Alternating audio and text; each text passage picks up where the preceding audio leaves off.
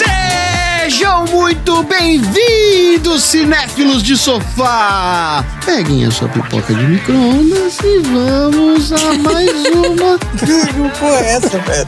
sessão aleatória. Tem que oscilar, gente, senão fica muito previsível. Sério mesmo? Cara, então você fala com a gente que você vai oscilar, porque a gente não fica tendo surpresa. Não, eu quero pegar vocês de surpresa também. Afinal, vocês são, por enquanto, os únicos.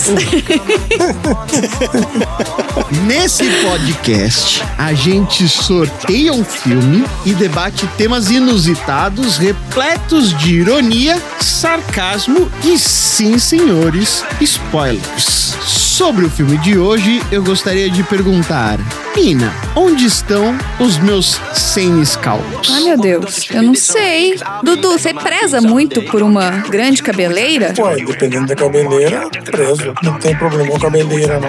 André, você ainda come aqueles doces de feijão japonês lá? Sim, moti.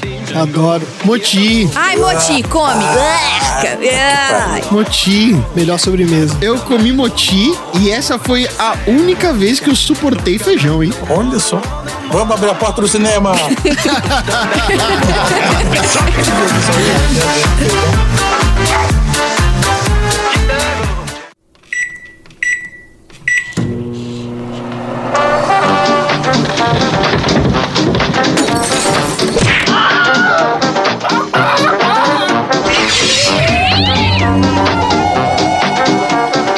Sessão aleatória.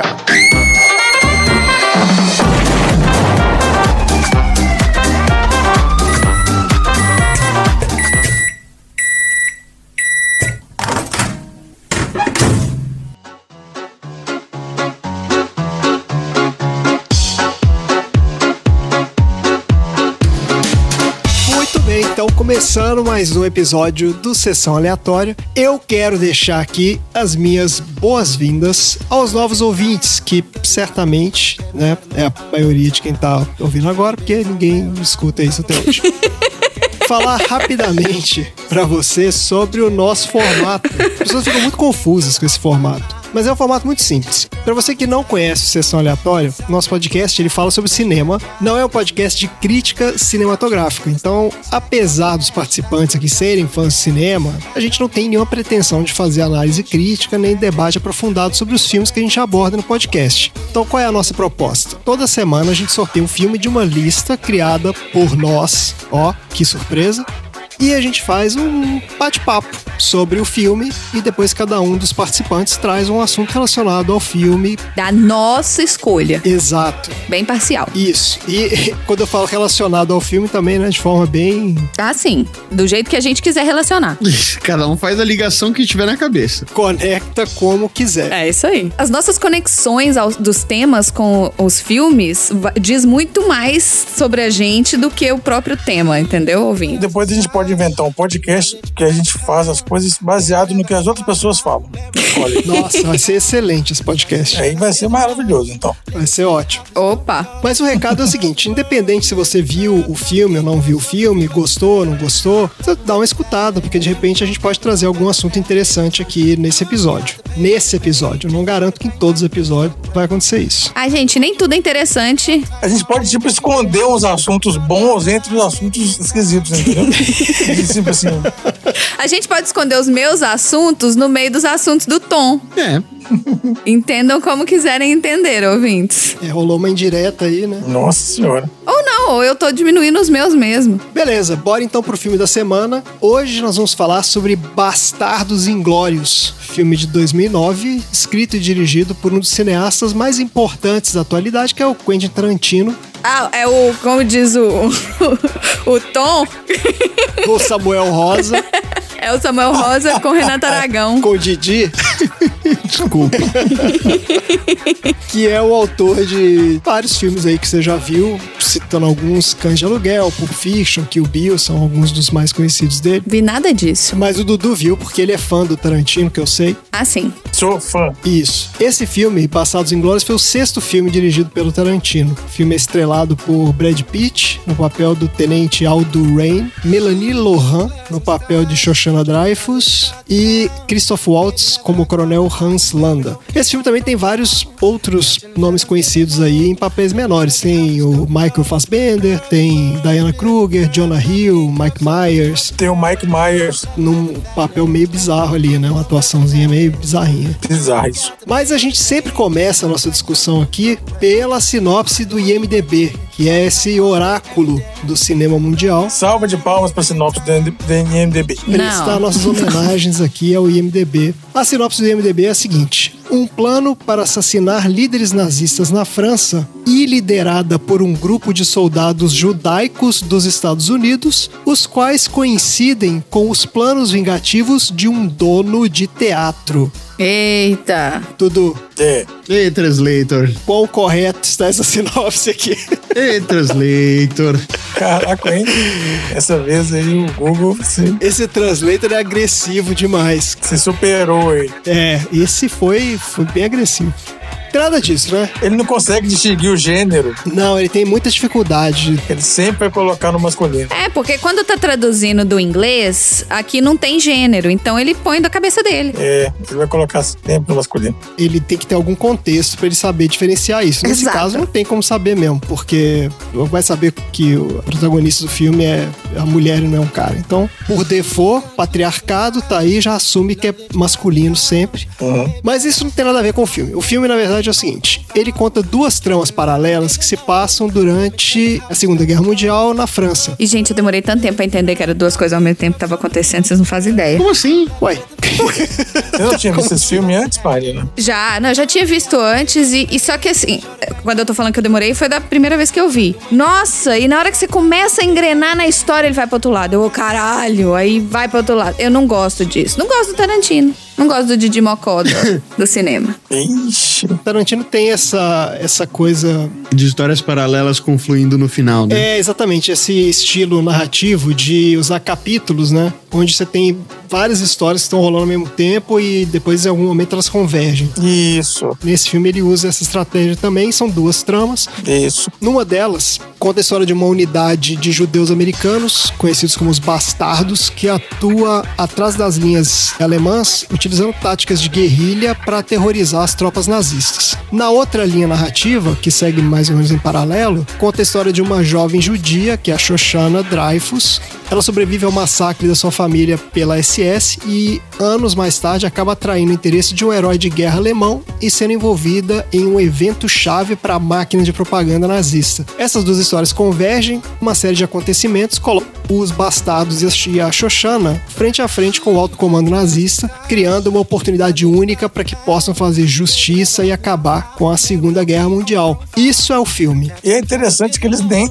Um não tem conhecimento do outro, né? Ela não tem conhecimento dos bastardos e eles não têm o conhecimento da Xoxana. Não, eu entendo, assim, ninguém conhecia a história dela, porque, teoricamente, a única pessoa que sabe a história dela é ela, porque ela não contou pra ninguém. Sim, inclusive ela tá escondida. Mas os caras, tipo, mas ela não conhece nem. Não, ela não sabia. Os caras não, não serem nenhuma. his- Sabe? Olha só, os dois atentados aos nazistas aconteceram ao mesmo tempo e, tipo, sem querer. Não foi combinado, né? Por caminhos totalmente diferentes, é. É, ela fez, criou um próprio e eles tinham um outro plano. E os dois convergiram. Ela é das minhas. Fogo nos fascistas. Fogo, tiro, morreu tudo de, de todo jeito, ele explodiu. Foi uma maravilha, uma catarse. É, o que conecta as duas histórias ali, na verdade, é o coronel, né? O Hans Landa, que é o. Ah, é verdade.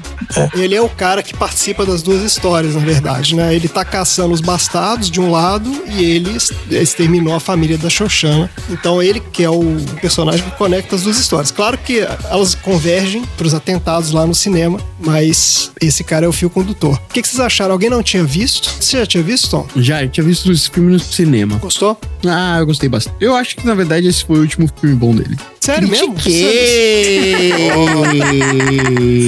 Olha aí.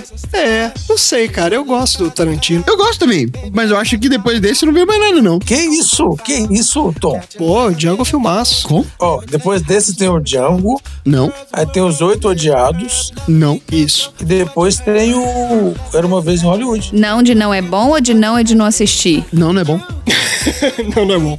O Era Uma Vez em Hollywood, eu não vi. Também não. Nossa, é muito bom. Nossa, não, não é não. Porque ele não saiu aqui no streaming por alguma razão. Não é bom? Não, É muito bom. não.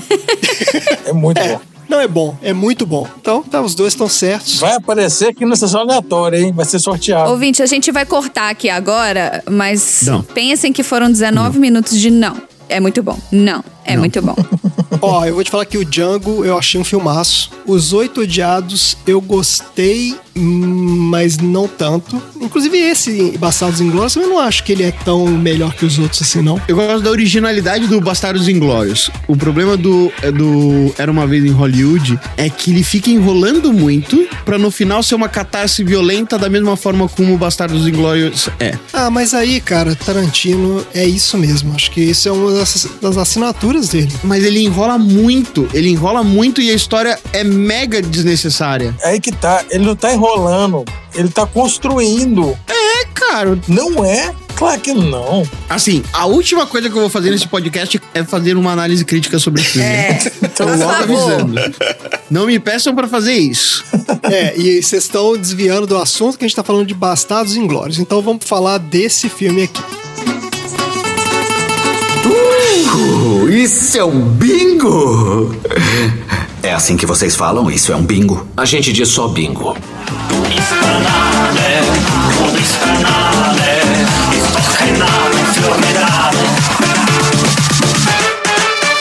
interessante falar do Tarantino porque ele é um cara cultuado aí, um cara que tem muita gente que considera um dos maiores cineastas de todos os tempos e tal, porque ele é um daqueles caras que se destaca por ser um autor mesmo, né? Ele tem o controle de todas as obras dele. Tem que ver que em Hollywood, como é que o sujeito faz o filme? Na maioria das vezes, os estúdios ficam recebendo lá ideias de filme, ficam procurando ideias de filmes para fazer.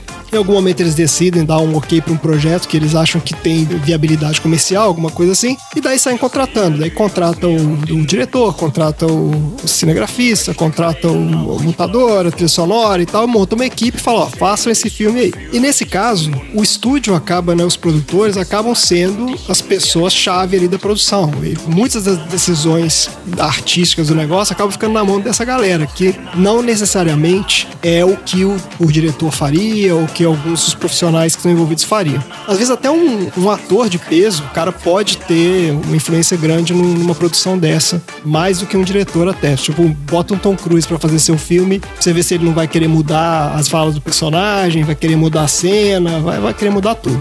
Então esse é o esquema tradicional, mas aí você tem esses caras tipo Scorsese, o Nolan, o Spielberg e o Tarantino, né? Existe um grupo de caras assim que eles controlam tudo. Então assim, ele vai fazer o filme, ele vai contratar cada cara da parte técnica, ele vai definir quem são todos os atores, ele vai meter o bedelho na trilha sonora. Então esses caras eles têm um controle criativo da obra deles muito grande e que é o que faz ficar interessante os filmes deles. Acabam que ficam mais interessantes porque eles têm uma visão autoral e eles conseguem executar isso no filme, coisa que a maioria dos diretores de Hollywood não consegue fazer. É, Costumam ser as melhores obras, essas aí autorais. É, então o Tarantino tem essas coisas todas que vocês falaram aí. Tem a questão do- dos diálogos que ele adora. Eu acho ele muito sanguinário. Ele é sanguinário, então ele bota violência pra caramba nos filmes. Muito violência. Muita violência. Mas ele, ele meio que ridiculariza a violência também. E não é que ele ridiculariza, eu acho que ele, ele faz uma caricatura quase, né? Ele banaliza. Ele exagera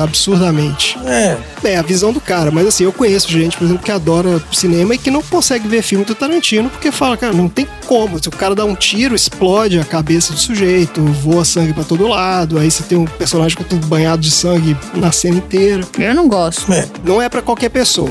Então tem gente que realmente fica incomodado com esse uso exagerado.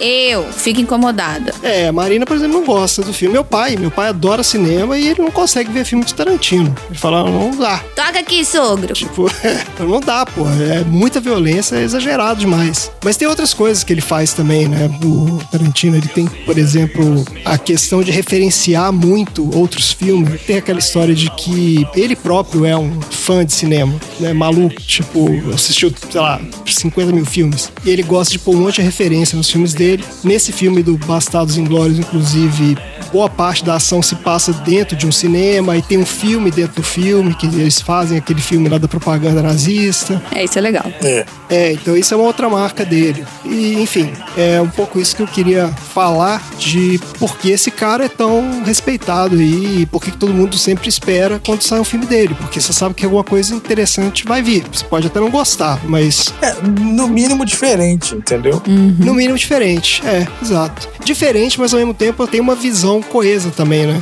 É diferente, mas. Sim. É diferente, mas não, não é aleatório, se é que faz sentido o que eu tô falando. Então tá fazendo o que aqui? Pois é, não deveria nem estar aqui. É. Fala tchau, gente. Tchau. Eu acho que a gente tinha que trazer uns filmes mais alegres, sabe? Mais felizes. A gente tá falando de filmes de todos os tipos. Somos quatro pessoas. Cada um escolhe a sua lista baseado no que gosta. Vocês já sabem quem escolheu o filme, né, ouvintes? Beijos. Já sabe. Teve filme alegre, teve filme triste, teve obra-prima, teve filme besta, teve de tudo né? já. E filme triste que teve. Acho que o triste não chegou ainda, não. Bom, vamos lá. Então, só falar aqui algumas curiosidades de produção. O Tarantino trabalhou mais de 10 anos no roteiro desse filme. Na época que saiu, ele disse que foi a melhor coisa que ele fez na vida. Não sei se ele ainda acha isso. A primeira versão do roteiro é de 98, mas ele não conseguia terminar a história. Então, ele tinha escrito esse roteiro que ele achava que era genial, mas não tinha final. Então, ele acabou desistindo de filmar esse troço e foi fazer o Kill Bill. Daí, depois que ele terminou o Kill Bill, ele voltou a trabalhar nesse script, aí ele terminou a história, só que ele criou um outro problema, porque ele criou esse personagem que era o, o Hans Landa, e ele não achava um ator pro papel. E ele quase desistiu de fazer esse filme, porque ele achava que nenhum ator ia conseguir fazer o que ele precisava que que fizesse. Até que ele encontrou esse cara aí, Christopher Waltz, Christopher Waltz, na verdade, que era um ator de teatro alemão, é, na verdade não, ele é austríaco, não é alemão e que fala alemão fluentemente, daí ele, pô, viu o cara e achou ótimo. Só que ele tinha considerado fazer o Leonardo DiCaprio fazer esse papel. Vocês acham que Ah, não. faria algum sentido? Ia dar muito errado. Eu já achei o Leonardo DiCaprio muito esquisito no Django, como aquele vilão lá. Não convence muito, não, né? No Django, pois é. Ele não tem cara de vilão. Ele não tem cara de vilão, não tem. É complicado. O Leonardo DiCaprio ele tem uns probleminhas. Pois é. A gente já comentou isso em outros episódios. Ele taca fogo na Amazônia, né? É. Ele é um bom vilão. A gente, ele tá virando um tema recorrente aqui. né? A gente vai ter que fazer um. É, Ele é um bom vilão, sim, porque ele taca fogo na Amazônia. tá nem aí pra nada. É isso aí. Leonardo DiCaprio, Leave Amazônia Alone.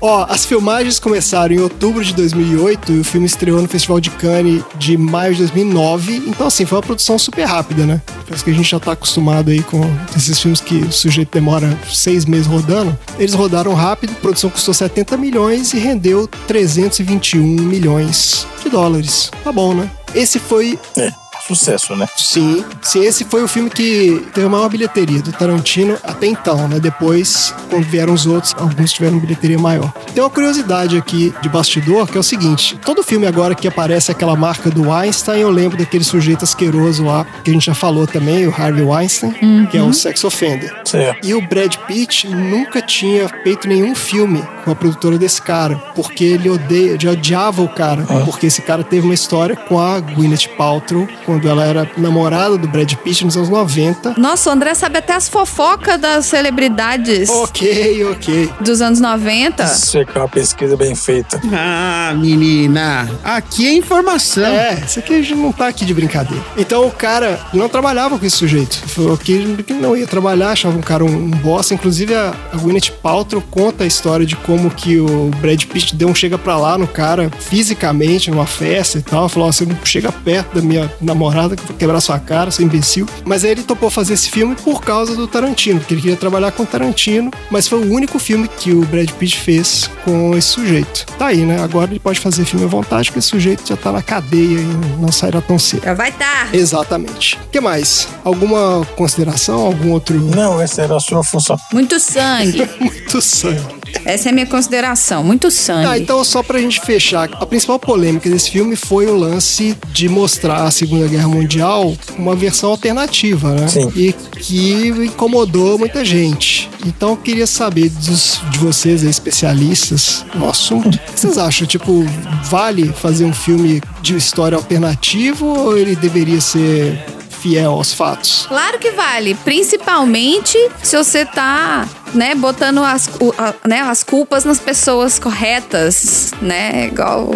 Eu acho que vale, super vale. Pra mim tem que falar, inclusive, do fazer filme, inclusive, com os índios matando a galera aí, porque... É, o final do filme é entre êxtase. Quem tá seguindo o filme ali amarrado com a trama é surpreendente, né? Você vê da primeira vez. E é sensacional, porque- porque... você acha que Você fica o filme todo. os caras vão se livrar, porque historicamente É, exatamente. o Hitler não morreu esmetralhado no, no cinema, É. que pegou fogo, nada disso. Você fica o tempo todo esperando o que, que vai dar errado né, no plano deles. É, exatamente. Você fica esperando dar errado. E o final vai e o plano dá certo. É. Isso também, esse papinho de que, ah, porque filme tem que ser histórico, tem que ser correto. Aí você vai lá ver o Gladiador e nada daquilo aconteceu. É, Exatamente. Aí você vai lá ver o Coração Valente, nada daquilo aconteceu. Então esses filmes, todos os É. filmes que a gente vê, a grande maioria. Você vai ver divertidamente? Não, gente, você não tem cinco bonequinhos gritando na sua cabeça.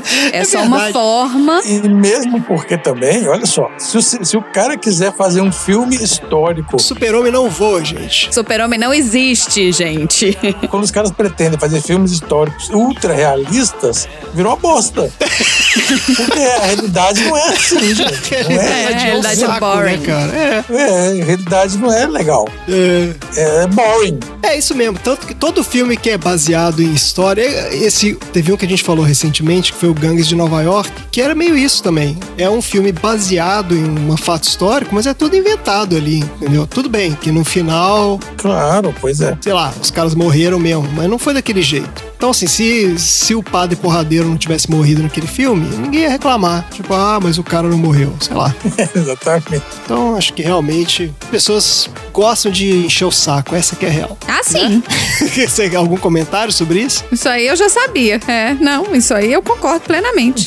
Por exemplo, agora mesmo no Twitter tem gente enchendo o saco aqui. No... No quê? Ah, mas Não, se, no se Twitter- tá no Twitter é pra encher Não, o tô saco. zoando. Não, mas no, no Twitter você se surpreende quando alguém não está enchendo o saco. É, pois é. Todo mundo enchendo o saco de todo mundo o tempo inteiro. Isso aí já faz parte. Ó, esse filme foi indicado a zilhares de prêmios, inclusive recebeu a indicação a melhor filme, melhor diretor, melhor eh, roteiro original no Oscar. Mas quem acabou ganhando foi o Christoph Waltz, que ganhou o Oscar de melhor ator coadjuvante. Quem que é o Christopher Waltz? Que eu não sei quem porra, O Hans Landa. É o Hans Landa. O moço do Ah, Copo de tá. Lei. Ah, gente, eu, nunca, eu não sei os nomes de verdade das pessoas. Só se é o Brad Pitt, ou o Tom Cruise, ou o Leonardo Ah, DiCaprio. o vilão do filme O nome de verdade dele é o Christoph Waltz. Então, eu não sei os nomes de verdade de ninguém. Eu tô, por isso que eu perguntei quem que ele era no Então, filme. o Hans Landa ganhou o Oscar de melhor ator. Isso. É, ele se sobressai, né, gente, com, com, com a atuação dele ali. Não, ele foi excelente. O cara fala Foi. quatro idiomas no filme. Exatamente, é. E limpo, né? Parece que... Exatamente. De nas... é, parece que fala desde Ele menininho. fala alemão nativamente e ele fala inglês muito bem. Mas ele teve que estudar francês e italiano pra fazer o filme, porque ele disse que não A francesa é fácil. falava com, com fluência. Olha aí o Italiano, Twitter ele fala xingando a italiano. gente. Nossa, ela é. Não, é só pra gente receber umas broncas do Twitter. Umas bronquê do Twitter. Tu fala Tom Perro. Toma desgaste, Eu profissão. só aceito bronca do Jacan. Vergonha, profissão. Então, Aquela cena que ele chega e os caras são disfarçados de italiano e ele começa a falar italiano com eles é, é maravilhosa, né? Aquilo é muito bom. É maravilhoso. E, o- e o Brad Pitt é o que fala que é o melhor em falar italiano. E é o pior, ele fala É, o italiano isso, aquela do- cena é muito boa. americanizado. Tem um dos caras que inclusive fica fazendo aquele gestinho com a mão, né? Tipo de. Vá pra maquê, Nápoles. Sabe como é que é? Pra fi- passar por italiano. É muito boa aquela cena. Tá bom, gente. Tá aí. Ótimo filme. Mais uma, mais uma excelente escolha do nosso painel de especialistas aqui. Que foi sorteado sorteado de uma lista, porque agora a gente fala que é uma escolha do painel, as pessoas ficam confusas. A escolha é a lista, e da lista sai o sorteio, entendeu? Então é, é assim que funciona o nosso, nosso mecanismo. É, tinha quatro filmes do Tarantino, a gente sorteou um. Isso. É, não que a gente vá ter muita escolha, mesmo tendo escolhas, tá, queridos ouvintes? Isso porque, na final de contas, a gente não. Se vai fazer alguma coisa pra alguém escutar, tem que ser pelo menos algum filme que alguém viu, né? Mas beleza, gente. Então, ó, encerrando aqui a nossa sessão de cinema, vamos para o nosso troféu aleatório.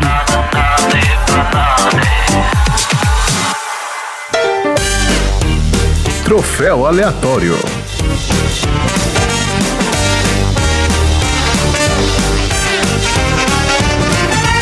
Então vamos para o troféu aleatório, que é essa premiação importantíssima, reconhecida mundialmente, onde a gente inventa categorias esdrúxulas absurdas e premia esses filmes maravilhosos que a gente está assistindo aqui no nosso podcast. Dudu, qual é o seu troféu aleatório para Bastardos Inglórios? Olha só, é, na categoria coadjuvante voador aleatório é o nazista que sai voando pela janela quando o cinema explode. Sim. É uma das últimas cenas da explosão do cinema que sai voando o nazista Como é, daquela janela redonda lá em cima. como é que chama a categoria de novo? É categoria coadjuvante voador aleatório. Excelente. Tá aí, é a terceira categoria, de, cima, de baixo pra cima. Tá bom, Eu, hein? tá ótimo. De nada. Muito bem. Tom, troféu aleatório para Bastardos Inglórios. O meu é para a categoria ator aleatório, que é o cara que tá na mesma sala da cena que é o Mike Myers, que já é um personagem aleatório, mas é um cara que tá sentado no piano X, ninguém sabe por que que ele faz, ele só sabe que ele dá umas diretriz absurda pro Magneto. O Magneto? Que? Eu tô muito confusa. O Magneto é o, Ah, tá. Você tá falando aquela cena do, o Michael Fassbender. do Michael Fassbender com o Mike Myers. Isso. Cara, aquele cara aleatório ali é o Churchill. É, era pra ser o Churchill, né? Não? É. Ele tá tão aleatório que ele nem lembra que é o Churchill. Não, é, Mano, mas ninguém- onde, de onde vocês tiraram que era o Churchill?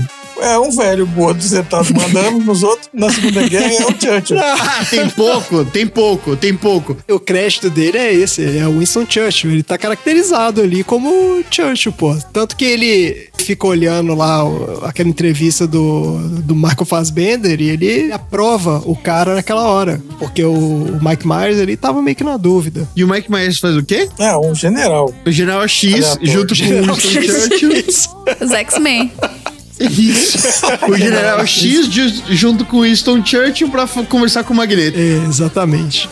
Perfeito. Tipo isso. Tem uma piadota na cena da taverna que o Michael Fassbender, ele é alemão, né? Então, ele fala alemão fluentemente. Essa é a língua nativa dele. E inglês é a segunda língua dele. E aí, na cena da taverna, ele tá falando alemão, só que como ele fala com sotaque de inglês, o cara reconhece ele. Então, essa é a Certo. piadota, entendeu? Tipo, ah, botou um cara alemão pra fingir que é um inglês falando alemão. Olha só. Marina, troféu aleatório pra Bastardos Inglórios. Meu troféu aleatório vai pra categoria Pergunta Estúpida. É isso. O troféu Pergunta Estúpida vai pro cara que quando a Xoxana tá lá limpando o letreiro do cinema, a pessoa tá numa escada, limpando as letrinhas do cinema, aí o cara para, desce do carro, né? Desce o motorista, abre a porta de trás, outro cara olha pra ela. Você trabalha aqui no cinema? Não, moço. Eu tava passando aqui na rua, aí eu achei essas letras aqui meio suja, peguei uma escada e um paninho...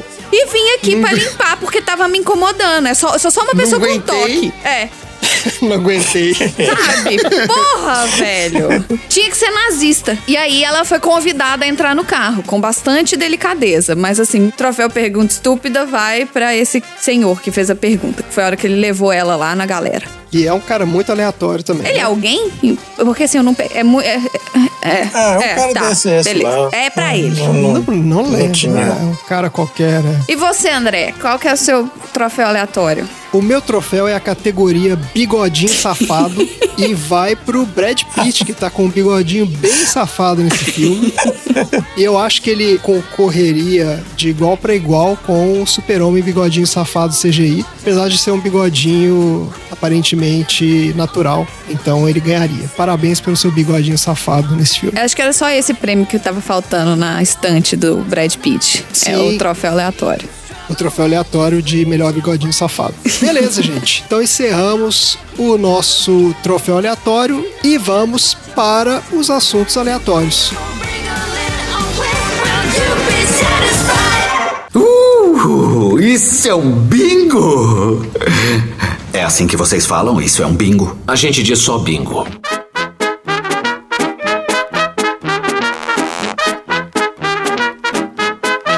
Vamos lá então, assuntos aleatórios da semana, a parte favorita de todo mundo. Vamos começar então com o Dudu. Oi. Qual é o seu assunto aleatório da semana? O meu assunto aleatório, já que o nosso Hans Landa gosta de um bom strudel alemão original, Sim. vamos comentar sobre as sobremesas mais esquisitas do mundo. Olha, a strudel não é uma delas, né? Strudel é uma sobremesa. Não, não. Strudel é só Ok. o gancho. O nome é esquisito. É o nome. Tá ótimo. Vamos lá. Quais são as sobremesas estranhas? Então vamos lá, vamos começar pela murtabak, que é uma panqueca recheada com queijo e chocolate, comumente encontrada na Península Arábica. Aqui, aqui no Brasil a gente tem a pizza de chocolate, que é basicamente a mesma coisa. Mas na pizza de chocolate não vai queijo. Tem pizza de chocolate que tem queijo. Não, não, não. Tem. Não, não, não é possível. Pizza de chocolate que se preza não tem queijo. Caralho, que bizarro, mano. Procura no Google que você vai achar uma pizza de chocolate com queijo. Nossa, mano. É bizarro. E o Murtabak faz isso. Assim, gente, se você for pra França e pedir um pratinho de queijos, eles vão olhar pra sua cara e falar assim: moça, e, o- e o que, que você vai comer?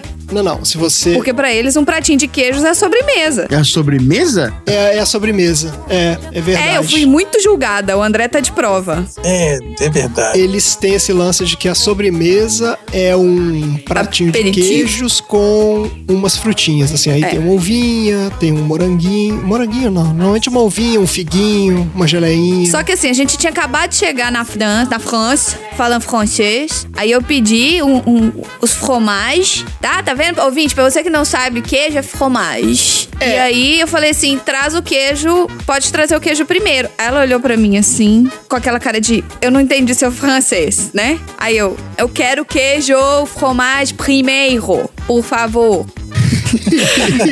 É porque a gente não tem esse costume. Ela trouxe muito confusa, mas trouxe. Então, é porque a gente tá, por exemplo, a gente tem uns tempos pra cá que o pessoal come creme cheese também, que é ba- basicamente a mesma coisa. Queijo É um requeijão. com doce. Ali, o queijo, uma mistura doce. Não, gente, goiabada com queijo Minas. Então, assim, o queijo, ele às vezes é usado como base pra fazer uma sobremesa. Mas agridoce é uma coisa. É, não é assim um negócio pra gente que é do Brasil. Queijo Pois com é. chocolate é outra. Eu também acho. tipo, um, um, um brie com geleia de damasco, delícia. É. E você tem um problema que quando você põe o queijo no forno, o queijo ele solta gordura, né?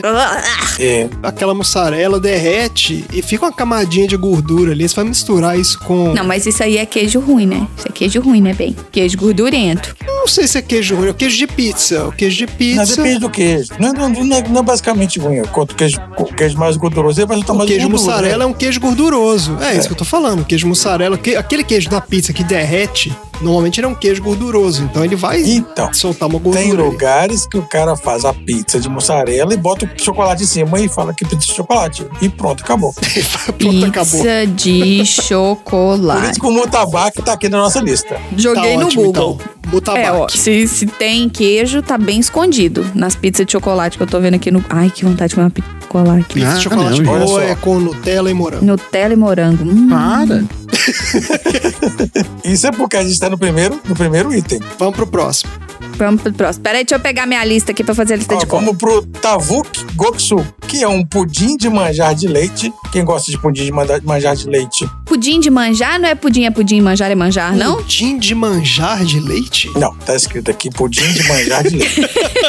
Tá bom. A receita é essa. Aham. Respeita. Tá bom. Feito com peito peito de frango desfiado. Não, não, não, não, não. Sim. É um pudim de manjar de leite com frango. Como é que é o nome da criança? Mutabaki? Tavuk Goksu. No Mutabak é o primeiro, o chocolate com queijo. Ah, Tavuki. Goksu.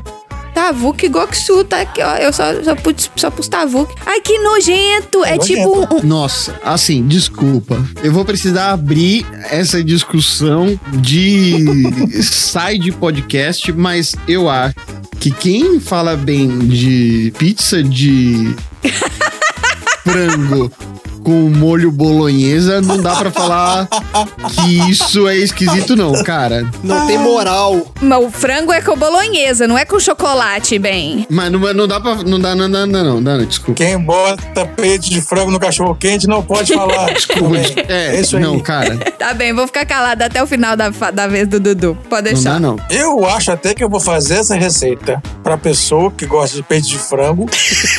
eu vou fazer essa receita pra pessoa comer. Eu não Tem uma consigo pessoa comer que isso, gosta de gente. Isso peito é de comida de gente que não tem dente. Você não vai saber, você não vai saber. Eu Eu nem vou, eu recebi. vou olhar pra isso e vou Você falar que é vai asqueroso. Eu não, comer. eu, não como, eu não como nada disso, gente. Não como arroz doce, não como nada dessas comidas de gente sem dente. Gente, sem dente, que é isso? Eu tenho uma teoria de que essas comidas, elas saem do- de um conceito errado de que se você gosta de A e você gosta de B, tipo assim, A mais B vai ser melhor do que só A É e só tão, B. é tão óbvio, né? Não Segura, é? segura, segura a peteca então, porque vai- aqui é- vai ser ladeira abaixo. Então, eu chamo isso de Relaxa. sorvete de bacon, só pra vocês saberem. É, não, não é óbvio, não tem como dar errado, né, Não cara? tem como dar errado. São duas paixões nacionais. Mandei a foto do Tavuki Goksu aí pra vocês verem. O Tavuk Goksu, ele era uma das mais famosas iguarias servidas aos sultões otomanos. Olha aí. E Que hoje chique. Não é feio. é um prato nacional da Turquia. Então, se você for na Turquia, você vai comer Tavuk Goksu. É uma sobremesa bonitinha. É, não é fofinho? Parece um manjar de coco em todas as fotos que eu tô vendo. Mas o que que tem nela mesmo, Dudu? Frango, peito de frango. Desfiado. É um pudim Leite de doce de com leite frango. com frango. É isso. Entendi. Tá bem, não vou julgar. Não vamos julgar. Achei recheado com frango. Mas tá vendo? Se você vê esse pudinzinho aqui, ó. Não, tô- agora eu vou mostrar pra vocês o real Tavuki Goksu, ó. É isso aqui, ó. É, porque esse aqui não tem, não. Não dá pra ver o frango, não. É recheado com frango. ó. Rocambole de frango. Ah, eu achei ainda fofinho. Não, não tá fofinho. Não, achei fofinho, achei Tá fofinho. dentro do negócio que é doce. Achei fofinho. Se ninguém contar pra você o que, que tem dentro, você olha e fala, ah, olha que fofinho. É, a massinha dele parece atraente mesmo. Não, não, não. Esse aqui é bem feio, cara. Se você colocar Tavuki Goksu no Google Imagens, vai vir umas coisas bem melhor que essa. Não, esse aí não dá não, cara. Eu tô no Google Imagens. Não, eu tô mostrando um que dá pra ver o frango. O primeiro é fofinho, o segundo é feio. Não, não, não, não, não. Não, coloca, coloca Tavuki Goksu no, no Google. Eu tô no Google, be- bem. Onde você acha que eu ia achar Tavuki Goksu no meu banco de imagem do celular? Mas esse é muito feio. Ué, você não tem Tavuki Goksus? uma enciclopédia com as maiores, com as, com as maiores sobremesas? Vamos seguir. É a melhor aplicação, inclusive. Segue o barco aqui, ó. Vamos lá. Vamos pro próximo. Segue o tio. Vamos lá. Vocês gostam de wasabi quando vocês vão comer? O André gosta de Sim, wasabi. wasabi. wasabi, muito apreciado. japonesa, É apimentado isso, não é? wasabi, Sim. né? Bem gostoso, um wasabi picantezinho, né? Tal, ele Pimentinha dá, uma- japonesa. dá aquela ardidazinha. Ai, gente, o Wasabi me lembra o filme Carros 2 ou 3, que o Mate fala, nossa, o sorvete de pistache! E dá uma lambida no Wasabi, assim. É muito bom. É, é a experiência de todo mundo que teve contato com wasabi. O primeiro contato é ir com tudo. É, o wasabi, ele, ele tem um, Porque ele, tem- ele é atraente. um formatinho atraente, exatamente. Aquela bolinha verdinha. E lá no Japão, se, a gente, se você for no Japão, você vai encontrar o sorvete de wasabi. Claro que vai. É óbvio. É claro, Isso aí, porque eles juntam o wasabi, que é uma coisa que as pessoas gostam, com o sorvete, que é outra pessoa- coisa que as pessoas gostam. Exato, é, deve ter sorvete sushi, deve ter um É o melhor de dois Sorvete mundos, de bacon. né? Categoria sorvete de Exatamente. bacon. total. Vamos pro México. Andale! Sorvete de burrito. Não, não, não. É sorvete de guacamole. Não, não, não.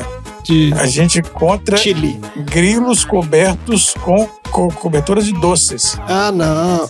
Próxima sobremesa, segundo o nosso podcaster André, é a melhor sobremesa do mundo. O doce de feijão, Não, não. que não faz sentido nenhum. Não faz. Não, não. Você Mas o falou, no- moti- você falou no começo que era a Não. melhor sobremesa. O moti não é um doce de feijão. Ele é um. Ele é um doce recheado com feijão. Isso. Mas não é um doce de feijão. Não é que você vai pegar um feijão, tacar açúcar e comer num potinho. Você tá me falando que é um feijão salgado com um doce em volta?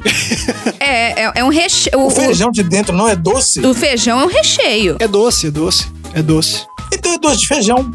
Não, mas não é feijão. Você tá pensando em feijão carioquinha, não é esse feijão. Não, não, não importa qual feijão, é um outro feijão. Ele é uma outra planta, que é um outro tipo de feijão, que faz esse doce maravilhoso. Maravilhoso. Tá. Eu não tenho coragem. Eu olho porque doce eu acho que é uma coisa e eu- e eles falam que é feijão. Ele parece docinho de leite ninho. Ó, eu vou retirar o que eu disse, Isso, com chocolate É. dentro. porque eu achei uma receita aqui de doce de feijão japonês, que é exatamente o recheio do moti. Então é um doce de feijão mesmo. Pronto. That's a bingo. Mas é feijão vermelho. Esse é que é o negócio. Não é o feijão carioquinha. É, eu sei que é o feijão vermelho. É, o- é só o nome dele, gente. Mas é feijão. Sim, mas você não vai fazer uma feijoada com esse feijão, entendeu? É outra coisa. É igual aquela banana, a banana da terra, que não é bem banana, é outra coisa. Aí você pega e frita e faz um chips. Eu não é, o sei. que eu planto, amor. Plântamo, exatamente. Então é a mesma coisa. É outra planta que convencionou se chamar. Mas tem gosto de banana, do mesmo jeito. É, e esse aqui tem meio gosto de feijão também. Mas não é a mesma coisa que você pegar um feijão, tipo, da sua casa e tacar açúcar dentro. Então tem mais crédito. É, mas a gente, a gente fica com essa, com essa Não, imagem na cabeça. Mu- aí. Parece que. não, não precisa. É muito bom. Então, olha só. Vamos viajar agora para os Estados Unidos, que é o, o reino das maluquices. Não, aqui é o reino do asqueroso, da E comida asquerosa. aí nós temos a bala sabor bacon. Claro, Ah, isso aí Lógico. é claro que tem. esses caras fazem refrigerante, falam de bala sabor Faz, bacon.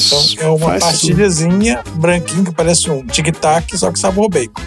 Refrigerante de bacon tem também. Tem. Tem refrigerante também. Não tem um bar aqui, um restaurante. Quer dizer, não sei se tem mais, mas assim, tinha um bar, bar, restaurante, whatever, que era tudo de bacon. A cerveja era de bacon, o refrigerante era de bacon. Ah, eu acho que é lenda isso. Não é possível. ah, se bem que existe sim, hein? Bar Bacon, que chama, Hum. em Nova York.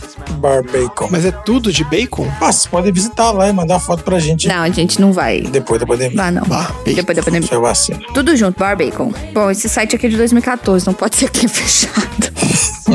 Não, mas eu acho que não é, não é tudo de bacon, não. Acho que isso é só é um, é um temático. Aqui, ó. Ah, não, é Hangover Pool Pub. É um bacon theme restaurant. É, isso aí, é isso aí. Bacon fino. Maravilha. Então ele tem lascas de bacons, bacons fritos, bacon assado, bacons enroladinhos, bacon com ovos. É, é um especialista em bacon. Bacon com cobertura de bacon. Bacon recheado com bacon. Isso. Isso aí. Bom, mas nós estamos falando de sobremesa. Eu já tinha visto. Ah, tem bacon com açúcar e cereal.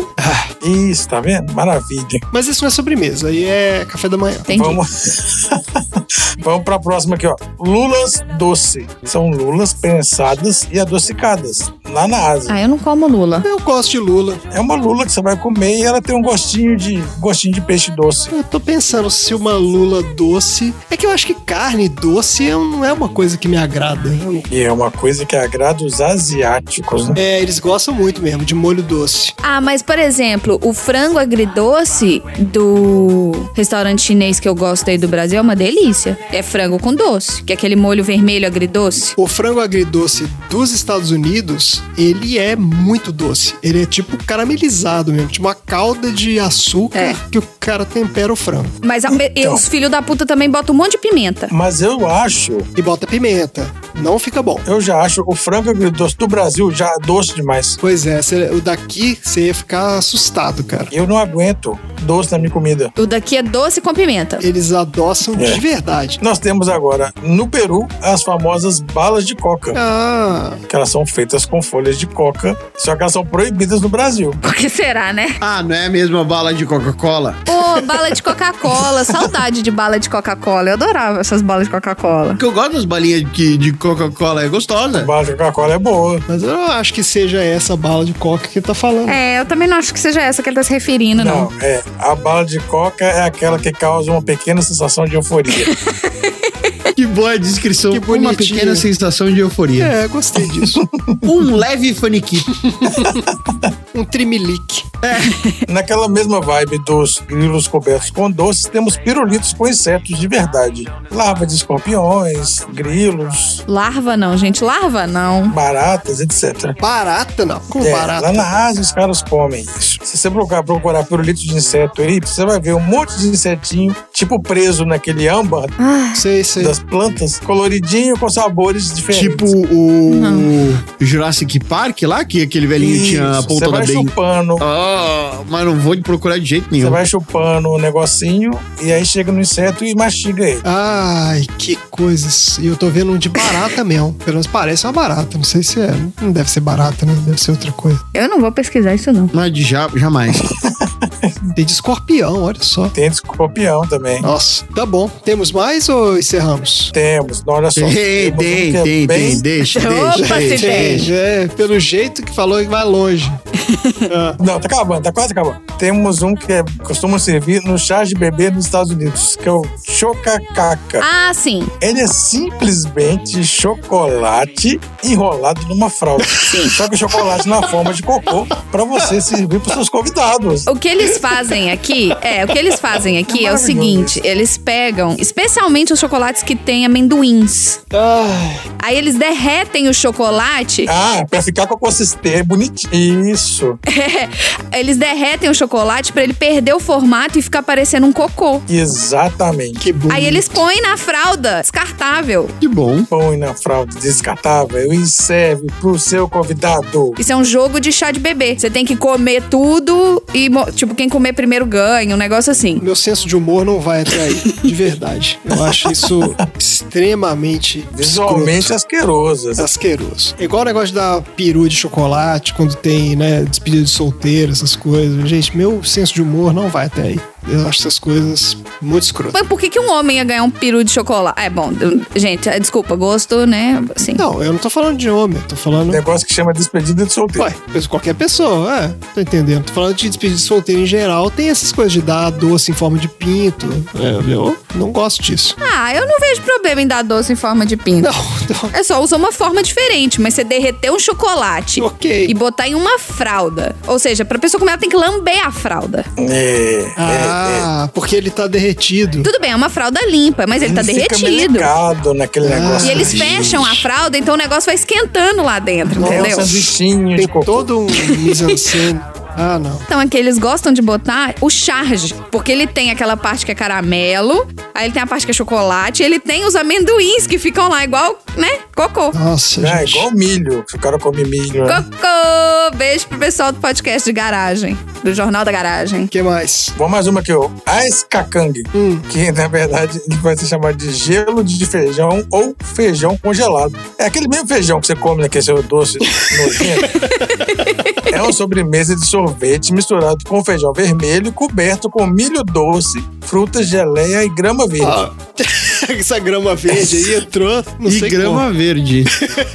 A parte da grama eu fiquei meio na dúvida, mas o resto. É uma sobremesa da Malásia. Procura aí, Ice Kakang. Feijão congelado é uma coisa que tem muito no Brasil, que o pessoal costuma botar o feijão naquele pote de sorvete e guardar no freezer. E aí você vai abrir o pote de sorvete Se você jogar a grama por cima, vira Ice Kakang. hein? e tem o feijão ali dentro. É, de repente você bota uma grama ali. Ai, ai. Joga joga uma grama, um milho doce, vira o Ice Kakang. Milho doce, grama verde. Ice Kakang. Lá na Malásia. Fala três vezes rápido. Já vai aparecer a loira do banheiro. Não, vamos agora pro, pro último, mais sensacional, que é o chiclete de foie gras. Nossa, aí ah, eu sou contra foie gras. Mas esse é o chiclete. Não, mas o chiclete de foie gras, ele não deve ser feito de foie gras. Ele deve ser um gosto asqueroso de foie gras. O chiclete de foie gras. Eu separei aqui uns comentários das pessoas que experimentaram. Ah. O cara falou assim: ó, me senti comendo daquele chocolate do Willy Wonka com todos os sabores de doces, mas todos os piores sabores. e eu peguei notas de algas marinhas em um ponto, que não foi uma surpresa agradável, mas ele terminou com uma nota alta, pelo menos com uma doçura do mel. Mas o cara falou que termina falando que ele não compraria esse chiclete nunca. Não é doce o negócio, ele não é. O outro cara falou assim: ó, é difícil colocar o dedo dedo sobre isso, mas definitivamente há algo errado com essa goma. Sabor gorduroso. Ah, nossa, é como se você fica mascando gordura. Ó, Eu achei aqui, na mesma fabricante do chiclete de foie gras, eles também têm o chiclete de rosbife. Aí, tá vendo? Tá vendo? É, é uma linha. É uma linha de chicletes. Pai do céu, gente. Nossa, gente. Que desespero. Ó, teve um cara que falou que não tem exatamente o gosto de foie gras, mas definitivamente tem um pouco de fígado nesse negócio. Ai, Deus do céu. Ah, muito bom. É, só pra terminar, o, o chiclete foie gras custa 4 dólares, ou seja, 300 reais. Isso, exatamente. Caralho. Então fica aí, É. Deixa eu ó, ver se eu acho na Amazon. dicas gastronômicas. Ah, você vai achar, com certeza. Então beleza, vamos então próximo assunto. Uhul, isso é um bingo! É assim que vocês falam, isso é um bingo. A gente diz só bingo. Una mattina mi son svegliato, oh bella ciao, bella ciao, bella ciao, ciao, ciao. Una mattina mi son svegliato e ho trovato l'invasore. Bom, Tô pronto. o que, que você tem aí de assunto pra hoje? Esse tema de hoje é um tema bastante festivo. Oh. Porque nós vamos contar com a alegria lá em cima a história da Ludmila Pavlichenko. Ê! Nossa senhora. Que isso, gente? Meu Deus. Quem é a Ludmilla Pavlichenko? A Ludmila Pavlichenko é considerada a atiradora que mais matou nazistas durante a Segunda Guerra. Uhul! Salva É de palmas para Ludmilla. Agora eu vou ter fé, isso aí. Foram mandou ver. 309 soldados Caraca! alemães combatidos por tiro de longa distância. Nem sujou a mão, gosta sim. Mas eu gostaria de ser um pouquinho exigente com a Ludmilla e dizer: foi pouco. Dava pra ter sido mais. Pega a meta e quando você bater a meta, você dobra a meta. Dobra a meta. Deu pra ser um pouquinho mais, Ludmilla, com um pouquinho de esforço. Se você tivesse trabalhado enquanto eles dormiam, dava pra ser uns 1.800 aí, hein? Faltou um coach aí pra dar um. A história da Ludmilla é um pouco curiosa, porque em 1941, quando a Alemanha invadiu a União Soviética, a querida Ludmilla tinha 24 anos. Possuída pelo sentimento de vingança, ela se tornou voluntária, mas ela não acatou a sugestão dos recrutadores militares que queriam que ela fosse para a guerra como uma enfermeira. Ai, filho da puta. Claro, né? É. Ela queria ir pro fronte e participar ativamente, porque desde os 14 anos de idade a Ludmilla se preparava pra fogo nos nazistas. É, isso aí. Naquela época, a União Soviética incentivava até as mulheres, inclusive as meninas, enquanto crianças, a manusear a arma. Ei, Ah. maravilha. Caso acontecesse alguma invasão, eles poderiam sentir a necessidade de que elas protegessem as suas famílias, já que os homens mais velhos estivessem em terreno de guerra. Aí a Ludmilla acabou se tornando membro da Sociedade Voluntária de Cooperação com o Exército, Aviação e Marinha, Tá. e durante esse processo, ela se tornou muito e muitas vezes em clube de tiro e se aperfeiçoou ao longo dos anos. Mais tarde, ela acabou se juntando para uma organização paramilitar, onde ela conseguiu ainda por cima saltar de paraquedas e velejar. Ela não tinha limites. Porra, e ela fazia isso tudo tirando ainda, só tá paraquedas, velejar, dando tiro ainda. É. É igual a propaganda do Exército do Brasil. Pula a corda, atravessa o rio, helicóptero! Pula do helicóptero! Essa propaganda é muito boa. É muito boa. Parecia uma prova da porta dos desesperados. Pra ela conseguir provar a habilidade dela com o rifle e a pontaria que ela tinha, então ela chegou no batalhão dela e apresentou o certificado de proficiência dela com tiro e foi submetida a um teste. Só que ela só foi admitida no Exército Vermelho depois que ela apontou e acertou de cara dois soldados romenos de uma vez só. Yeah! Caralho! De uma vez só. Que isso, gente? Que isso? Economizando bala. Exatamente. Porra! Exatamente. Não vale a pena gastar dinheiro com filha da puta. Aí a Ludmilla foi enviada pra Odessa, uma cidade que fica na costa da Ucrânia, onde ela enfrentou nazistas durante dois meses e meio. Pra quem gosta de Counter-Strike, ela apertava B, depois 5 e depois 1, ficava lá em cima escondidinha, camperando durante dois meses e meio, até formar só 187 soldados inimigos. Camperando. Ah, não, em dois meses e meio ela matou 187. Sim, uma meta baixa. É. Uma meta baixa. Tá ok. É, meta baixa. Tendo em vista os resultados dela, ela acabou sendo redirecionada para uma outra região que precisava de maior precisão, assumiu o batalhão de mais de 2 mil franco-atiradores, ou seja, ela era líder desses caras. A mulher é foda mesmo, hein? Que provavelmente odiavam ela pelo fato dela ser mulher. Caralho. E de lá passou fogo em mais 124 soldados inimigos. Muito bem. Aí, o alto comando soviético viu altíssimo valor de entrega da Ludmilla e ela acabou se tornando uma modelo de propaganda de heroína do exército soviético, os verdadeiros vencedores e derrubadores na Segunda Guerra Não, Mundial. É, peraí, propaganda de heroína? Como assim? É. propaganda de tinha como cartaz dela heroína. espalhada por Usaram ela como propaganda, né? foto dela por tudo quanto é canto escrito assim: matou foi pouco. Entendi. Ela era uma heroína de guerra e foi é igual no filme lá, eles botam o rapazinho alemão, justamente que tinha matado, né? o- sei lá quantos caras. Exatamente, o cara virou herói de guerra. É. A mesma coisa os caras fizeram. Olha só, excelente Ludmilla. É isso aí. Estamos aqui no Brasil eternamente agradecidos pelos serviços da Ludmilla e sentindo a sua ausência até hoje, esperando Ansiosamente. Sua reencarnação. ansiosamente pela sua reencarnação e que ela possa camperar de qualquer um dos prédios que vai ter frente e fachada para a Câmara do Senado em 2022, porque a cena tende a se repetir.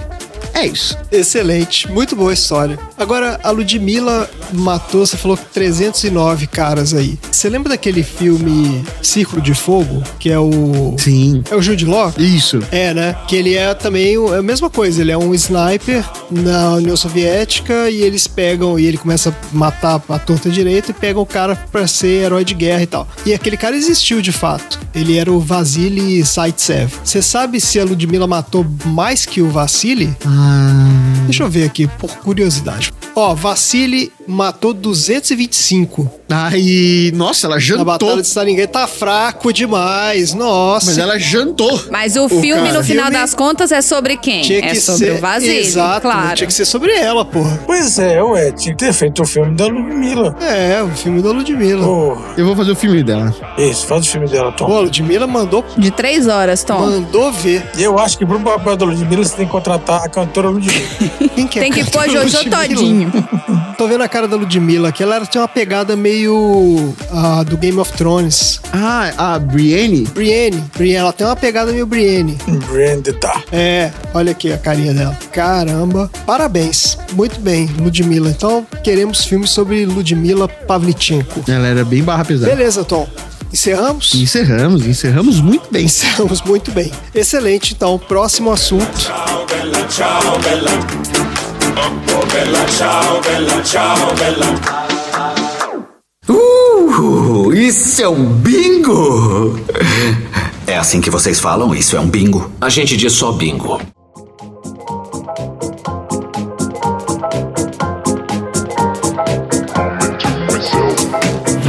Karina, qual é o assunto aleatório da semana? O meu assunto aleatório da semana, que eu achei que o Tom tivesse roubado meu assunto pela pergunta inicial, eu entrei em pânico por alguns segundos, é o scalping. Não, É, não, eu perguntei isso porque o Tenente, era Tenente? O que o Brad Pitt era? Tenente Isso. Aldo Rain. Ele cobrava a liberação das pessoas do exército dele se eles entregassem 100 scalps. É isso aí. Alho de Mila foi, voltou, foi, voltou, foi, voltou três vezes. Ainda sobrou nove. E ainda sobrou nove ainda que era pra fazer chaveiro. Pode crer. O scalping, ou o português escalpelamento, é o ato de cortar ou arrancar uma parte do couro cabeludo humano com o cabelo ainda preso nesse couro cabeludo. É, pra você ter o apoio, pra você puxar ele, você tem que ter o cabelo, entendeu? Fica mais fácil. É, geralmente ocorre na guerra com o couro cabeludo sendo um troféu. Deve ser horrível. Então isso vem muito como. é. É, deve ser horrível você escalpelar um careca. É, dá maior Não tem trabalho. jeito de escapelar o careca. Viu? Pois é. Fica a Escorrega a mão. dica. É, eu, vou, eu vou explicar como é que funciona a técnica de scalp. Ah, você vai explicar, desculpa, A não ser que seja de lado.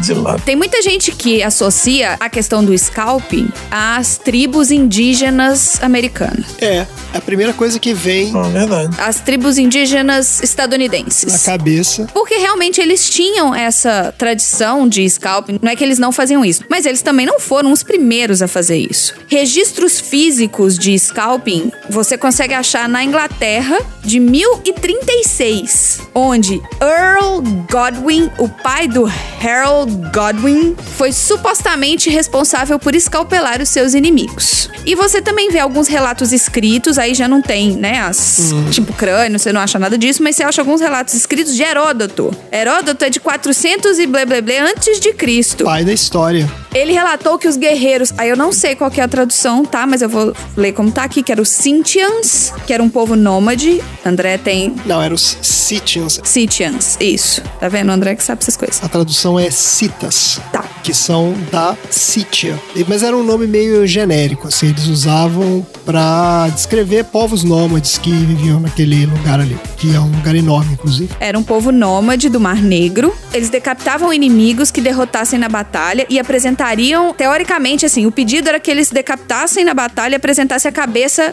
pro rei. E com essa cabeça eles iam reclamar a parte deles no roubo, ou em qualquer coisa, né? No, no que seria ganho no final. Mas aí eles carregar as cabeças se tornou muito imprático. Ah, imaginei isso mesmo. Um monte de cabeça, os caras matar 10, 15 caras. Pesa, né? Cabeça pesa pra caramba. É. É, ué, o cara não vai conseguir carregar um monte de cabeça. Então o que, que o guerreiro fazia? Ele esfolava a cabeça. Boa ideia. Porque aí, se alguém levar uma cabeça esfolada, quer dizer que tem uma pessoa com scalp e o que vale é o scalp. É. Eles Sim. faziam um corte circular em volta da- que passava. Então, assim, vai passando na testa, em volta das orelhas e atrás, né? Faz um redondo maior possível. Aí ele, antigamente, tá? Esse é o relato de Heródoto. Eles pegavam uma costela de boi pra empurrar a pele. E aí, quando fe- fez, empurrou a pele nos cantinhos, eles entrelaçavam os dedos no cabelo e puxavam de uma vez. Fu! O scalping não chegava a matar em si. Você tirar essa parte de pele com o cabelo da sua cabeça não, não é fatal. Só que o fato deles arrancarem com tanta violência estourava um monte de vaso, aí sangrava, você hemorragia. Nossa. Uma bagunça. Mas existem casos de pessoas que sobreviveram ao scalping. Uh, Tem um outro registro também de 1845, onde o mercenário John Duncan observou o que estimou ser, ou seja, ele fala que ele viu, 700 scalps capturados na guerra e exibidos como um troféu por um contingente de mulheres soldadas, as Daomé Amazonas. Elas eram empregadas pelo rei Daomé, da atual República do Benin, e essa- esses scalps eles teriam sido pegos e mantidos por um longo período de tempo e não eram de uma única batalha. Olha, Então tinha um exército de mulher que escalpelava. Nossa, esse aí também podia fazer um filme, hein? sensacional. Ah, Opa! É. As técnicas de escalpelamento, elas variam um pouco de um lugar pro outro, mas assim, ficou muito famoso o scalp aqui nos Estados Unidos por causa do índio Jerônimo. Vocês lembram do Jerônimo? Eu lembro só do grito. só pela imitação já valeu. É, valeu, valeu. Só pela Ótimo. imitação já valeu. pois é, porque o Jerônimo, ele era um, um índio... Então assim, você pensa no índio nativo americano, ele tem um cabelo longo, né? Ele tem um super cabelo longo e tal. E eles, o Jerônimo especificamente era um mega guerreiro e tal, era super forte.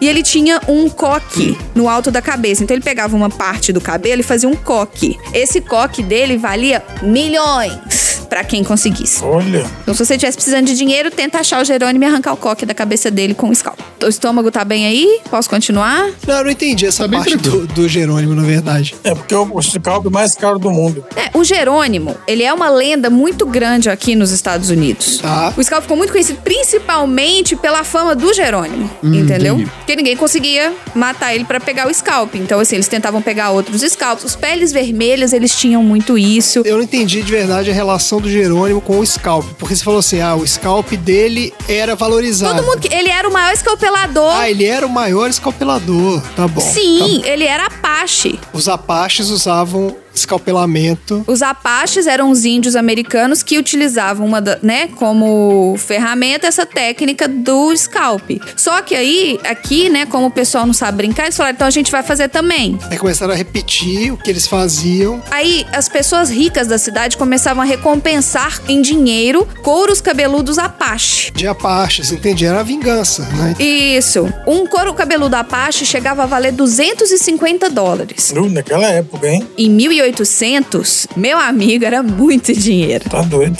Só que o Jerônimo, eles chegaram a oferecer mais de 500 dólares pelo nó superior do cabelo dele, que é um coque, tá, gente? Nó superior é um coque. O couro cabeludo mais famoso foi o do governador do Novo México, Charles Bent. Ele foi o primeiro governador civil instalado pelos americanos durante a Guerra do México, em 1846. Essa história é bem legal, vou contar pra vocês como é que ele foi escalpelado, porque que ele ficou famoso. Em janeiro do ano seguinte, o ano que ele foi colocado como governador, ele e um pequeno grupo deixaram o palácio do governador e cavalgaram para Taos, era onde ele tinha uma casa. Aí tinham os rumores de que o pessoal tava se aglomerando Ó. e, né, que queriam Fazendo festa clandestina, dar um couro nele.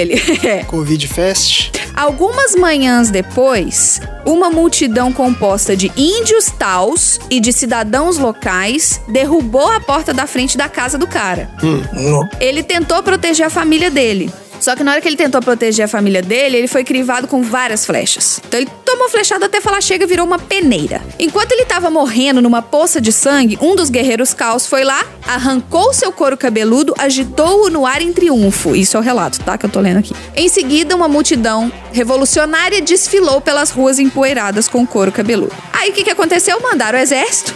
O exército foi lá, né? Matou todo mundo, enforcou todo mundo, julgou e enforcou, de acordo com o site aqui. Mas vocês sabem como é que é julgamento, né? Tá, julgou. É, foi mais ou menos ao mesmo tempo ali. Isso. O corpo do governador Bent e de alguns outros americanos mortos no incidente foram levados para sepultamento num- na capital, tal. Foi super, tipo, pompa e circunstância. E quando eles encontraram o scalp do Bent, eles desenterraram o Bent, botaram o scalp na cabeça dele e enterraram de novo. Olha, Ah, devolveram o cabelo do cara. Devolveram o scalp pra cabeça dele. Interessante. Ah. Assim, gente, né? Já morreu. Não precisa. Eu também acho. Não acho que tava fazendo muita falta, mas enfim, né? Isso aí, cada um tem o seu. É, vai provavelmente saber eles, qual era Ah, eram, eles eram ultra religiosos e a pessoa tinha a que, crença dos caras. Exatamente, é. Devia ter. que é, pros céus inteira, né? Assim, é. Tem que ter o cabelo lá pro cara, sei lá, viver o pós-vida dele feliz e com cabelo. Exatamente, tem que estar inteiro, não pode perder nada do corpo. Não ficar careca no pós-vida. E assim, eles usavam todo tipo de ferramenta pra fazer scalp. Então, assim, eles não tinham uma faca específica pra scalp. Se tinha uma faca, usava a faca. Se tinha uma pedra, né, afiada, usava uma pedra afiada. Se tinha uma lança, usava a lança. Nossa. Eles não se importavam, não tinha, não era necessinho um bisturi. É. Eles pegavam o que tinha afiado e cortavam e puxavam pra arrancar da cabeça. Então, eles faziam isso com a pessoa viva, né? Sim, o sangue tinha que estar correndo na pessoa. Eita! Nossa. Porque no filme eles fazem isso com, Porque na hora que você tira, tem que jorrar sangue. com o cara morto, E né? não, não. É, no filme eles fazem com os caras mortos, é verdade. Ah, mas botar isso na- no cinema com o cara vivo gritando, é, né? Ah, Tarantino faria fácil. É, acho que é. Aí ia ser. Não acho que seria problema pra Pois ele. é, mas existem fotos na internet se vocês procurarem scalps, Não, vamos procurar, não. pessoas. Não, Não, vou não, procurar. tô falando pessoas que sobreviveram. Só que as pessoas que sobreviveram com scalp, a área escalpelada, que acabou sendo, sei lá, transplantada ou nasceu pele, que seja, não nasceu cabelo mais. Então é. Não, é porque não aí você nasce tem que cabelo, pegar não, a pele de outra peruca. parte do corpo e botar na cabeça, porque não tem como Exato. Assim, são. regenerar. É, você teria que fazer implantes da própria pele, da cabeça, porque tem aí, aliás, Melhor não tirar. É. Não vamos arrancar a cabeça de ninguém, por favor. Trazendo uma curiosidade, o bisturi, que é a ferramenta, né? Bisturi, médicos usam bisturi pra fazer cirurgia. Em inglês, o bisturi se chama scalpel. Olha aí. Olha. Isso foi um plot twist, hein? Que como que o, o- o bisturi é o escalpelador. Mas é por isso? É porque a origem do bisturi. Não, não, não tem nada a ver. É porque quando eu fui fazer pesquisa procurando escalpelamento, só vinha bisturi, bisturi, bisturi, bisturi. Ah, não tem. Aí eu tive que procurar scalping. É como se você fosse bisturar as pessoas. é uma ferramenta de precisão. Isso aí. Bisturar. Bisturei. É porque ele é uma ferramenta de precisão. Então, se você quiser, se você quiser escalpelar uma pessoa com bisturi, fica até mais fácil. Não queremos. É. Imagino que sim. não, é só se quiser. Os índios que, que moravam perto de áreas de mar, né, de praia, eles usavam conchas afiadas pra fazer scalping. Olha. Nossa, que trabalho, gente. É, dá uma trabalheira, né? É. No filme parece fácil, né? O cara vai lá, pega a faquinha, corta ali e arranca. Mas não deve ser uma coisa fácil. Ah, os primeiros devem ser mais difíceis, mas depois fica fácil. Depois que pega a prática. Os caras estão acostumados já, né, a fazer isso, não? É. Cara, você tem que entregar 100. Então, se você tem que entregar 100, lá pros 30 já tá moleza. É, você aprende a fazer, né? Você, você dá o seu jeito. É. No início, você não sabe quanta força que você aplica pra puxar. Depois, você fala, ah, pá. Tá aqui, e ó. Quer, quer 100? Toque, ó. Faz mais rápido que esfirra do Habibs. Duas dúvidas. Se o cara fosse careca, não tinha jeito, né? Não valia. Não, Não, hoje tem jeito. Como não tem jeito? Claro que tem jeito. tem, só é difícil. Porque, porque fica es- escorregando o ponto de apoio, né? Você não consegue puxar. Você não consegue ter o apoio pra poder puxar. É, Então, Então você vai ter que cortar ali em volta e depois com a sua mão Aí vai ter que ir cavucando. Isso. É. por cima. eu suponho que os carecas eles preferissem fazer só a, a, a suasca na testa dele e deixar livre. E tá beleza, né? O cara que desistia pelo cansaço e fala: Ah, tá bom, vou fazer aqui a churrasca. Ah, É. tá bom. Não, leva a cabeça. É, esse careca aqui não vou tirar, não. Deixa ele vir. Exato, porque se a graça é você ter o cabelo do cara, você vai pegar um careca e fica com a pele pendurada É. na parede, sem nada. Ou tira de lado, né? Não, não é Tira de atrativo lá. o scalp de um careca. Mas se for aqueles careca cabeludo, que é o cara que não tem. O que a gente chama de careca cabeludo, Dudu, são pessoas cabeludas, mas que a linha da frente da- do cabelo, a careca já tá no meio da cabeça, sabe? Mas atrás ele tem cabelo comprido. Então. Isso, o que acontece com muita gente é que o topo da cabeça fica careca, mas o cara tem cabelo em volta, né? Na parte aqui posterior. É, tipo- Tipo Meu irmão. o, o Derico do Tipo jogo. é seu irmão se ele tivesse o cabelo no ombro. Ah, ficou o mullet, né? Só que o cara tem que deixar crescer o cabelo, porque o cara quer. Exatamente, o cara quer mostrar que ele ainda pode crescer cabelo. Então ele fica com um cabelão enorme. E assim a careca em E cima. ele é careca. É isso. E ele é um careca Mas Você faz cabeludo. o scalp do fundinho só da Da cabeça. parte então, de. é Você pode trás, fazer né? o formatinho ali. É. Deixa o topo da cabeça ali, que não vai fazer. né, não vai servir pra nada. Você pega aqui do lado e você faz o seu scalp aqui num, num modelo um pouco diferente. Acho que tem solução. Pra tudo tem É, solução. dá, dá- dá pra, dá pra dar um jeito. Dá pra dar um não, jeito. dá pra- não é de se jogar fora. Não, não precisa jogar fora. Agora, se for aqueles cabeça de ovo completo, aí realmente, né? É vai ficar difícil. difícil. Leva a Faz só cabeça. suástica. Aí arranca o dedo, sei lá. Faz Hoje em outra dia, gente, tem celular, tira só uma foto. coisa. Não, hoje em Não dia eu precisa de espero que scalp. ninguém esteja escalpelando ninguém. Ah, depende. Se Hum. for nazista, pode. Não é recomendado, né? Que Tá Se for nazista, ainda tá Se for contando nazista. ainda, viu? se quiser entregar aqui em casa, tranquilo. você Tá recebe aí, é Tom. Eu recebo aqui É. e redireciono pra, pros Ah, órgãos adequados. Tá certo. Maravilha. Os órgãos competentes. E o que, que a gente aprendeu hoje, André? Aprendemos muita coisa. A gente aprendeu que moti é a melhor sobremesa do mundo, apesar de ser feita de feijão e parecer esquisito. Ninguém aprendeu isso, não. Você que tá falando. É. É, a gente aprendeu que o Vasily Saitsev era o herói do filme Círculo de Fogo, na verdade, era um, um Zé Bosta, porque a Ludmilla é que mandou ver mesmo, matou 309 caras, deveria ter um filme sobre ela, e aprendemos que dá pra escalpelar um careca. Então você tem que ter sorte do careca ter Tem que ter técnica. aquele cabelinho. tem que ter técnica, né? É, tem que. tem que ter técnica. Você tem que ter amor pelo que você faz e você tem que aprimorar. Entendeu? Você aprimora a sua técnica para que você possa tirar o, o- o maior benefício. Ou melhores ferramentas, né? Melhores ferramentas, pode usar o bisturi, como foi a sugestão do Dudu, excelente sugestão. Ou caso não, não tenha bisturi, precisa usar uma concha afiada ou coisas parecidas, então Hum. você pode ali. Com a prática vem a perfeição. É isso. É, Exatamente. O que não pode é ficar sem escapelar nazista. É, o que não pode é deixar nazista solto, O que não pode é deixar nascer, Uhum. exatamente. fazendo nazismo. Ah, hoje tivemos várias sugestões aí do que se fazer com nazistas, né? Exato. Muito bem, excelente. Então, encerramos? É isso mesmo. Fala tchau, gente. Tchau!